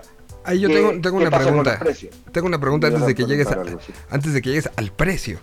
Eh, ¿Qué, qué- qué te- qué hemos sabido sobre... Se, se empezó a implementar apenas el 8 de noviembre esta situación de la entrada. Eh, y, si está siendo a rajatabla, o sea, te piden y si no tienes estas vacunas que están aprobadas por la OMS, no te dejan entrar. ¿Cómo ha sido este proceso? Eh, porque pues, es una de las preguntas que, que mucha gente tiene de, ¿y si lo están cumpliendo? hay dos niveles. Si viajas por aeropuerto, o sea, vía aérea, sí se está solicitando y se y la aerolínea es la encargada y esto tiene que quedar muy claro. La aerolínea no es un ente de, migraciones, pero es la encargada de cumplir o de checar los requisitos que el país que te va a recibir, y esto aplica a cualquier país y a cualquier vuelo, te, te solicita para poder ingresar, sea un comprobante de vacunación, una prueba PCR, una antígenos o, nada, como es el caso de México. Ujú. ¿No? O sea, en, este caso también se encarga de revisar que tengas la visa vigente, que tengas el, pasaporte en forma, porque cumplen con, ese, con esa función de eh, filtro, vamos a llamarlo de esta manera, para evitarte un mal sabor de boca eh, al momento de llegar al país al que te diriges y que te puedan eh, negar la entrada. Que puede suceder igualmente, lo sabemos, o sea, cada autoridad migratoria lo puede hacer. Pero cómo está funcionando en el caso de las fronteras, que era otro de los asuntos, las fronteras se abrieron a partir del 8 de noviembre para los viajes no esenciales. En el caso de la frontera tienes que presentar una tu certificado de vacunación y una prueba eh, de eh, en este caso de salud. Te lo pueden requerir o no, pero tienes que llevarlo. ¿Por O sea- qué? Porque el cruce de frontera es mucho más lento, es mucho más largo. Sabemos que la frontera de Tijuana a San Diego eh, es una de las más transitadas del, del mundo, bueno, la más transitada del mundo. La hemos vivido, hemos compartido viajes juntos, Mike, Ujú. donde hemos estado horas parados ahí afuera. Eh, y tampoco se trata de volver todo el proceso en- súper engorroso, pero tienes que llevar tus pruebas, o sea, tu certificado y te lo pueden requerir o no, Pero, pero O sea, hay que llevarlo. pero si no lo, re- si no lo tienes y te lo requieren, vas para atrás. Exacto. Y, y luego somos muy, muy, este, o sea, nos piden un- una cosa y luego nos enojamos de si en una de esas no te lo pidieron. Ah, ¿por qué no me lo pidieron? A ver, yo aquí lo traigo. ¿Para qué me lo hacen traer? Si no me lo iban a... Si, si te piden algo, llévalo, ya te lo piden. O sea, que, que no quede en uno, ¿no? Porque luego somos muy especialitos en ese sentido. Y no olvidarse que aunque viajes en avión, necesitas presentar tu prueba. Ese requisito no se ha quitado. Ese O sea, no puede se ser un antígeno, pero independientemente del hecho de que estés vacunado y tengas esquema completo y sea con una de las vacunas autorizadas, tienes que presentar tu prueba de antígenos o de o PCR antes de, bueno, al ingresar o al, o al llegar al counter del- de la aerolínea, porque ellos mismos son los que te van a decir que no puedes subir al vuelo si no traes tu prueba. Lo bueno es que en el aeropuerto, si te olvidaste de hacértela, en la mayoría de los aeropuertos hoy por hoy puedes hacerte una prueba por un costo menor a los mil pesos eh, y en 15 minutos te dan el resultado. O sea, tienes la posibilidad de no perder el vuelo. Pero si estás preparado y tienes todo previsto, tendrías que contemplar esto. Más allá de que tienes que revisar siempre documentos, ¿no? Visa, pasaporte, que todo esté en, en orden, porque también es, es otro tema que con la pandemia mucha gente no estuvo al, al- al corriente de, de ver sus documentos y ahora quieren viajar y se, se están dando cuenta que si quieren renovar su visa, las citas están llegando hasta marzo de 2023. Sí, no, es una locura, una locura la, la, la- Porque bajaron el número de personas que está atendiendo y, y- y, en serio sí. Exactamente, porque Sí. los procedimientos se han hecho eh, menos ágiles de, de lo normal y porque todavía Estados Unidos no siente, o sea, por lo menos la embajada, el consulado, no sienten que las condiciones estén puestas como para volver a atender de manera normal. Eh, ese es un parámetro importante respecto de lo que refleja también eh, la burocracia americana de su sentir respecto de México y de muchos otros países. Totalmente. Porque con el semáforo verde y todo debería de estar funcionando mucho más rápido, pero ellos toman sus propias decisiones y todavía no están volviendo a la normalidad en cuanto a los procesos. O a lo mejor ya nunca se vuelve, ¿no? A lo mejor dicen, bueno, me conviene más que sea. No esta- creo, no creo que ya nunca se vuelva porque les conviene. O sea, para Estados Unidos es importante, es un negocio la visa. Claro. Aparte de un medio de control, es un negocio Sí, porque pues barata que, que le deja mucho dinero. Ujú. Sí, el número de solicitudes, véanlo nada más cuántas citas van. Antes de pasar entonces a los precios. sea la devoción. Aquí está Ninjas, es Rey Pila.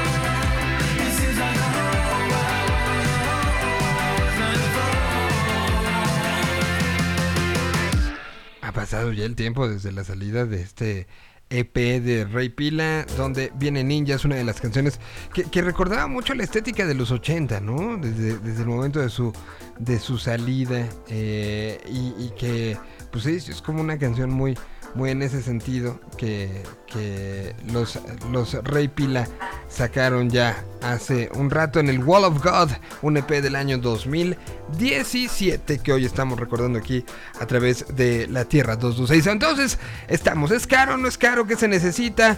Eh, cuéntanos.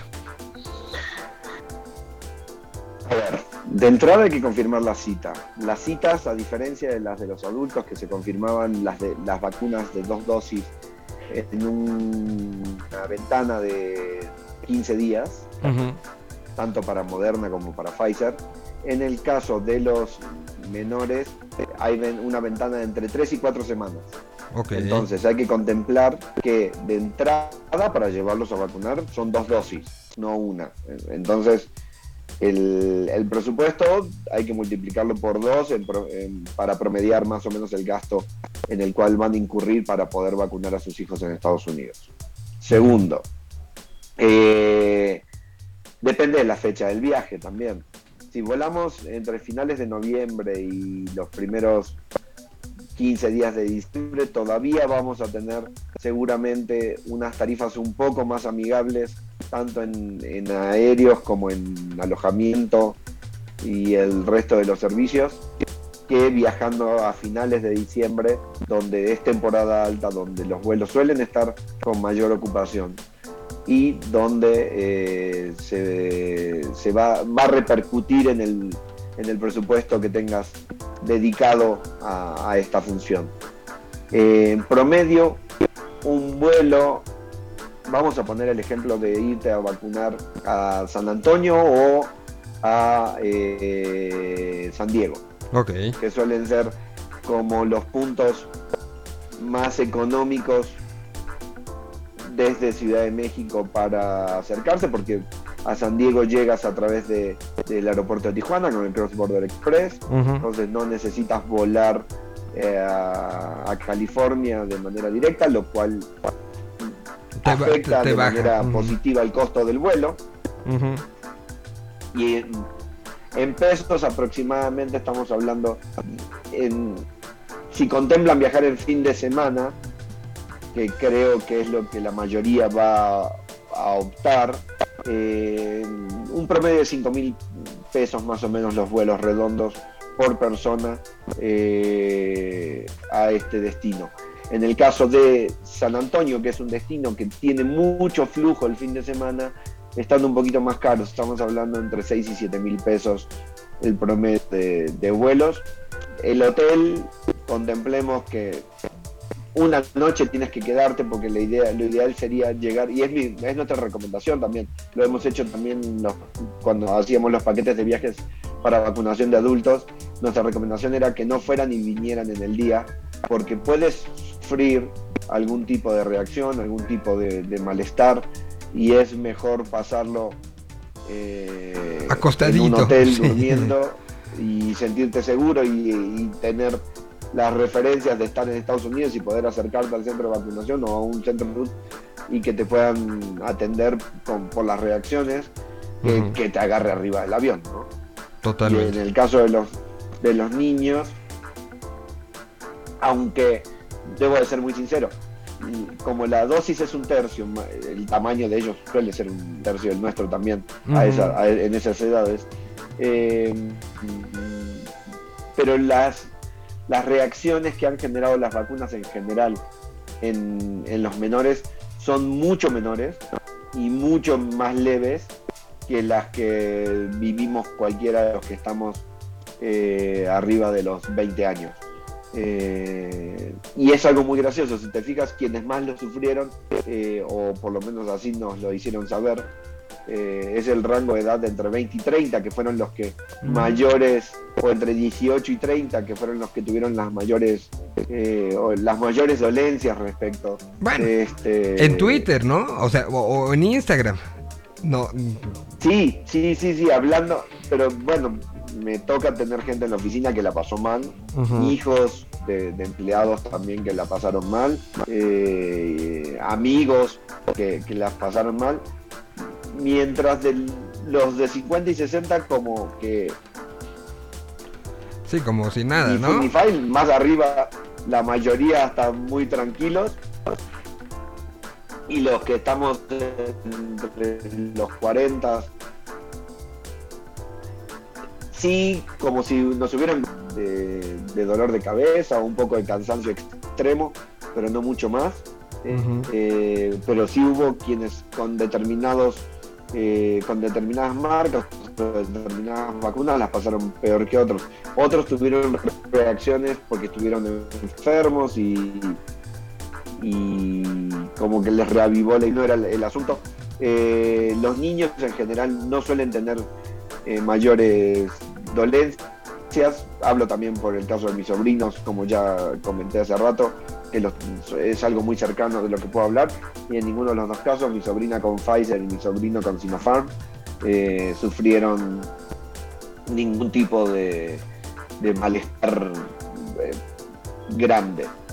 Eh, entonces, volvemos a, a lo del precio. El hotel, supongamos y promediemos dos mil pesos una noche, más o menos unos 100 dólares en el caso, 100, 150 dólares promedio.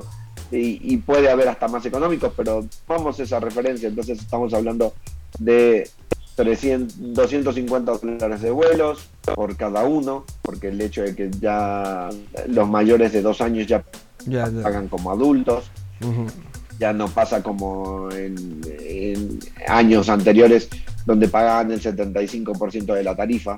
Eh, entonces hay que considerar que un paquete para llevar a sus a sus hijos eh, ida y vuelta con una renta de auto que podemos considerarla en otros 100 o 150 dólares, son 300 del hotel y del- de la renta de auto, más 500 del, del- de los vuelos, más o menos unos 800 dólares. Podría ser un poco menor, eh, obviamente va a depender de las fechas, de eh, Ujú. el alojamiento y Sí, si lo quieres hacer el, el fin de semana de Thanksgiving, pues, pues no, no va a pasar, ¿no? O sea, no va a pasar por ese costo. Exactamente. Pero eh, es, es importante poder determinar estas eh, cuestiones desde este tipo de, de situaciones y entender que, bueno, como barato podemos hablar de unos 600 dólares, o sea, si estamos, estamos hablando de 10, 12 mil pesos por un, por un viaje de estos, por, por ronda o, o por dosis. Entonces, el presupuesto tiene que estar entre los 20 y 25 mil pesos, lo cual no es extremadamente caro, pero ahí hay que sopesar el, el presupuesto familiar, las necesidades familiares, todo lo que conlleva. Claro. Nosotros estamos eh, armando paquetes justamente a medida, que es lo que hacemos, o sea, no podemos poner un precio específico de un paquete porque cada uno necesita viajar en fechas específicas y, y- y en base a sus necesidades, entonces lo estamos haciendo. Otra recomendación sería viajar entre semana, donde puede llegar a ser un poco más eh, económico en determinados días, entre martes y miércoles, eh, fechas donde tal vez no hay tanto tanta demanda o tanto flujo, pero entiendo que no todos pueden también. Entonces, a consideración pongamos ese- esa referencia de entre 600 a 800 mm, más bien, contemplando auto, hotel, una, una noche de hotel, un- una renta de auto por dos días, porque lo vas a usar dos días, eh, y los vuelos de- del menor y del, del- del adulto que lo lleve. Eh, de ahí para arriba, Exacto. contemplando si van los dos papás, Exactamente. si va uno, o sea, si piensan hacer compras aprovechando el, el viaje, ya el, el presupuesto después cada uno lo ajustará de acuerdo a, a su bolsillo y necesidad. Y un poco eso era lo que queríamos hacer en este, en este programa el día de hoy. Más allá de este la, la decisión de, de- quién lo hace, quién no lo hace, pues eso es, es de cada quien, pero la información es importante, ¿no? Y de repente eh, llegar a estos puntos de información y que si se puede conseguir desde acá la cita y que si no, y, que si es como, por eso empecé con que si es legal, que si no es legal, que si es un problema, que si no es un problema, que si te van a preguntar, que si no te van a preguntar, o sea, todo eso de repente no hay como un lugar que se concentre, ¿no? Donde puedas buscar toda esta información y por eso quisimos hacer este ejercicio donde se respondieron todas estas cu- cuestionantes y se dio como, como hoy, incluso así como se planteó hoy San Antonio y, San Diego, se podía haber planteado Houston y Miami, ¿no? O sea, al final es a, a- Claro, gusto de cada O quien, sea, ¿no? Obviamente estamos hablando de una referencia de precios como para entender un, un presupuesto promedio.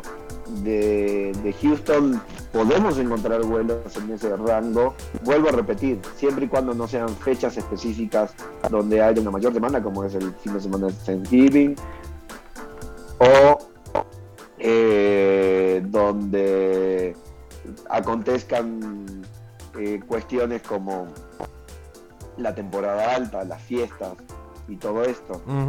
Si no están muy apurados en vacunarlos, yo les diría que se comuniquen con nosotros si, si- si así lo quieren hacer y que nos den un rango de fechas en el cual podemos actuar y sobre eso buscar las mejores alternativas tanto para la primera como para la segunda dosis. Porque de eso se trata, de análisis de, de tarifas, de, de cumplir o ajustarse lo mejor posible a las necesidades y demandas de cada uno de los interesados. Eh, en este caso puede ser que lo- les surja porque tienen que viajar o porque ya quieren que el próximo ci- ciclo escolar lo empiecen completamente vacunados, exacto. lo cual es entendible, sobre todo por lo que decías también, ¿no? Ya regresan una mm, eh, la FES y muchos más eh, a, clases presenciales y esto conlleva también un nivel de responsabilidad y vamos a ver cómo, cómo se da todo. Pero es, es importante que tengan en consideración todo esto. Pues ahí está toda la información condensadita para ustedes. Yo, yo te agradezco, Quique, mucho el- esto lo veníamos platicando hace, hace un par de semanas de cómo, cómo lo presentamos. Y era así, ¿no? Tal cual. Este, que cada quien tenga la información. Si ustedes quieren, recuerden que esto está como un podcast. Si de repente está como el, oye, no sé qué es lo que hay que hacer. Ahí pueden ustedes tomar el podcast y así lo vamos a subir a, o sea, me imagino, yo le voy a mandar el, audio aquí que ya como, como indicado el tiempo, para que Live Tours ahí lo tenga y un poco nos podamos ayudar entre todos, ¿no? Tener la información ya es una... y darle la información a alguien que la necesite y que le pueda servir, ya es un paso y es lo que, lo que queríamos nosotros hoy. Hoy eh, un poco como, como poner ahí sobre, sobre la mesa, ¿no? El ayudémonos, ahí está la información. Cada quien ya podrá tomar sus decisiones, pero basados en- ya no en, en especulaciones, porque de repente somos, y en este tipo de cosas, y dime si no, seguramente clientes te llegan que ya se hicieron su película de cómo es el proceso, cómo está haciendo todo. Y tú tienes que aclarar, no, no es así, no es asado, esto sí, esto no, ¿no? O sea, tendemos muchos a... Las cosas son como yo me la imagino. En todos los aspectos de la vida, no, no solo con los viajes. Sí, O no, sea, no, pasa con un proceso de un banco o la llamada a un call center. eh, cualquier, cualquier situación uno la, la analiza desde sus puntos de vista, desde su comodidad, desde, desde su entendimiento. eh, pero por eso es importante entender que las agencias de viajes, por hablar de, de algo que conozco a profundidad, eh, por algo existen. Porque Claro. tú no tienes que ser especialista en viajes, por más que sepas buscar el vuelo más barato en internet. O sea, hay cuestiones específicas que tienen que ver con reglamentaciones, cuestiones específicas que tienen que ver con condiciones de viaje, con cuestiones de, acceso o, o de egreso, de vacunas, de visas, y mucho que no lo sabes y que más de uno se ha llevado y se ha golpeado la cabeza por ese mismo asunto. Y pasa mucho hoy y en nuestro, en nuestro, en nuestra agencia, con la pregunta típica, necesito visa para viajar a Estados Unidos si quiero ir a un festival, necesitas visa para viajar a Estados Unidos en general, necesitas visa para viajar a muchos países del mundo y necesitas alguien que te, que te dé toda esa información antes de que hagas un gasto en el cual puedas salir Sí. afectado y no beneficiado. Eh, de, de la manera que esperabas. A- al final Eh, creo que los viajes en su mayoría, mayoría, sé, sé que hay excepciones, están hechos para disfrutarse y que uno lo haga sabiendo a qué va, cómo va. Y, y bueno, pues en una situación como esta de salud, ahí está toda la información. Quique, ¿dónde podemos encontrar todas las redes y toda la información de Live Tours? Eh, todas las redes sociales, arro- arroba Tours, Facebook, Twitter e Instagram, y nuestro sitio web www.livetours.mx, eh, o el teléfono 55 52 64 14 06. Te mando un abrazo muy grande y nos, ve- nos vemos y escuchamos la semana que entra, ¿no? Seguro, seguro que sí. Tenemos que hablar, o sea, por ejemplo, lo que acaba de pasar con Lola Chile, que lo iba a meter. Lo de O'Higgins, quiero, quiero, dejamos como bocadillo para la próxima semana. Sí, no, quiero aquí, este, a ver, rápido. Tocaste un tema, quería yo buscar a, a- a- a gente de Lollapalooza de Chile para platicarlo. Hoy se decide que no se haga en el lugar donde se hacía. Eh, Así, y no ha sucedido nada más en Chile, ¿eh? Ha Exacto. pasado- ha Después pasado- de nueve ediciones. Se decide que ya no, bueno, recordemos No, aquí, eh, aquí, pero hubo una lucha, hubo una lucha bastante encarnizada por parte de, de una, de un sector de las, de las nuevas eh, autoridades o de las autoridades de Santiago y de la prensa que salió a, a hacer repercutir notas. Conocemos bien a la gente de Lotus, hemos trabajado muy de cerca, tanto nosotros como, como tú en diferentes oportunidades. Lotus es la empresa que organiza Lola Chile, la Ujú. socia de Lola Palusa en, este, en esta a- a emprendimiento. Y por un motivo en específico donde salieron a relucir datos de que no cuidan o no pagan lo, lo debido para el mantenimiento del parque y recuperar la- las condiciones después de llevado adelante el, el festival. Y muchas cosas que sabemos que no son ciertas porque no se hubiera llevado a cabo en nueve ediciones, decidieron, para evitar problemas, elegir un nuevo venue, que todavía no está definido, que todavía no hay claridad. Supongo que ya deben tener prevista un par de alternativas, pero también va a depender de, cuestiones como los permisos, las autorizaciones, las negociaciones con el, con el gobierno de la ciudad de Santiago. Entonces, hay que estar al pendiente para ver qué sucede en los próximos días respecto de esto, porque de esto está derivado también, supongo, la publicación del cartel. Es el único de los tres Lollapaloozas de Sudamérica que no han dado cartel todavía. Exactamente, entonces, pues en ese sentido hay que, hay que apurarse, ¿no? Habrá que ver. Y, y todo lo que esto implica, recordemos, a ver, cambios de venues en festivales aquí en México, pues, empezando por Coordenada, ¿no? Que se hacía en Trasloma y ya no. O- otros, otros, bueno, el hipnosis. Ceremonia, Ceremonia, exactamente. O sea, hipnosis, eh, eh, el Hell hipnosis and Heaven. Ge- Helen, exactamente. O sea, el tema del, del, del venue es todo un tema y habrá que platicar más a fondo esta. Pues ya es la una con 59, ya nos vamos. Muchas gracias, mi querido Quique. Hablamos y, y nos vamos con canción argenta. Oyeron el, el tonito durante la última hora. Pues óiganlo un poquito más. Nos escuchamos mañana. Aparte, ya estamos en el mundial. No quería yo tocar el tema porque nosotros todavía no. Pero bueno, felicidades a todos los argentinos, ya están en el mundial. Ustedes van a estar, pero a ustedes les gusta sufrir. ¿En serio vamos a ca- acabar el programa así con esto? O sea, ¿en serio? Sí, porque les gusta sufrir, eh, lo digo desde el mejor de los sentimientos, siempre he hinchado por, por México, excepto cuando juega contra Argentina, y lo sabes, Sí, lo- sí lo sé. pero pero les encanta sufrir, o sea, es, es un tema de, de que siento que lo ven tan cómodo el asunto que muchas veces se relajan, es un tema de relajamiento. Cuando O sea, llegan al mundial hacen papeles muy bonitos, eh, todavía- todavía no- donde le ganaron a Alemania. Todavía nos faltan cosas, pero. Pero bueno, pues se seguirá. Felicidades a, a Brasil. 12 puntos, 9 puntos. Si, si no ganan 6 de esos 9, se puede llegar a complicar. Yo creo que tranquilamente el partido más complicado que tienen es Jamaica, en Jamaica. Sí, por lo que presentó con Estados Unidos. Sí, no, Y o sea, después el- los otros dos, el, el tema es. ¿Por qué no se ganó en primer lugar? Ese es el tema. Ese es el eh, tema y lo primero, que. se- primero, yo sé que, bueno, si quieres hablamos mañana porque nos vamos a ir hasta las 2, dos y media, 3 de la tarde hablando de esto y nos encanta. ma- mañana. Pero lo- ¿por qué no se ganó? Porque, porque creo que el funcionamiento no es el, no está siendo el ideal por el recambio generacional que están teniendo. O sea, los grandes referentes del equipo ya están grandes. Ujú. Ya están grandes. y- todavía no logran cuajar los, los nuevos. Mira, te voy a cambiar la, la canción que, con la que me iba a ir. Este, nada más por, por este, por ir de Contreras. A ver, canciones, aquí está. Ta, ta, ta, ta, La voy a poner.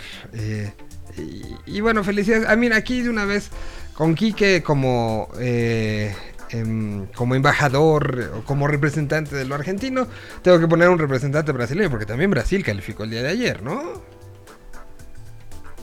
No, Brasil calificó en la primera fecha de esta fecha de esta fecha de, de, de eliminatorias. Es cierto, ya había calificado. Clasificó el viernes pasado. El viernes, sí, es cierto. Bueno, está recién calificado. Pues felicitando un poco a los dos. Escuchemos a Pelé cantar. Hubiera puesto a Diego con Pimpinela. Acredita no velho. Míralo. Pode Mira tu rey. Con eso nos despedimos. Gracias. Y hasta mañana. O dinheiro é pro santo. Pode pagar, filho, que o velho não cobra pra trabalhar. Que o velho tem força, faz seu time ganhar. O dinheiro é pro santo, pode pagar fio. Que o velho não cobra pra trabalhar. O bode da Índia custa sete mil reais. Me dá o dinheiro que eu mando comprar. A galinha africana custa quatro mil reais. Fica tranquilo que ela não deixa falhar. Acredita no velho, pode falar nesse fio. Que o velho tem força, faz seu time ganhar. O dinheiro é pro santo, pode pagar nesse fio. Que o velho não cobra pra trabalhar. O charuto cubano custa só mil reais. Tem que ser do melhor, porque é especial. A farofa é marafa tem que ser brasileira. Que o santo não toma bebida estrangeira. Faz o que o velho mandou, filho. Escreve o nome do goleiro, time dele num papel. Costura na boca do sapo, que ele vai ficar com fome e no jogo vai comer muito frango.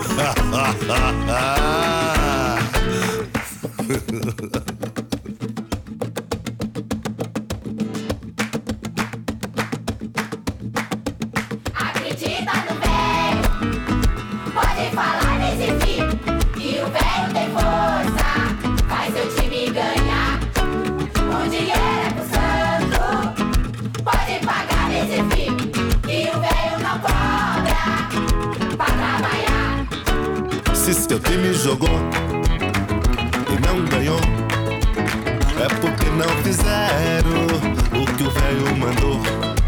Se seu time jogou Se seu time jogou e não ganhou, e não ganhou, é porque não fizeram o que o velho mandou.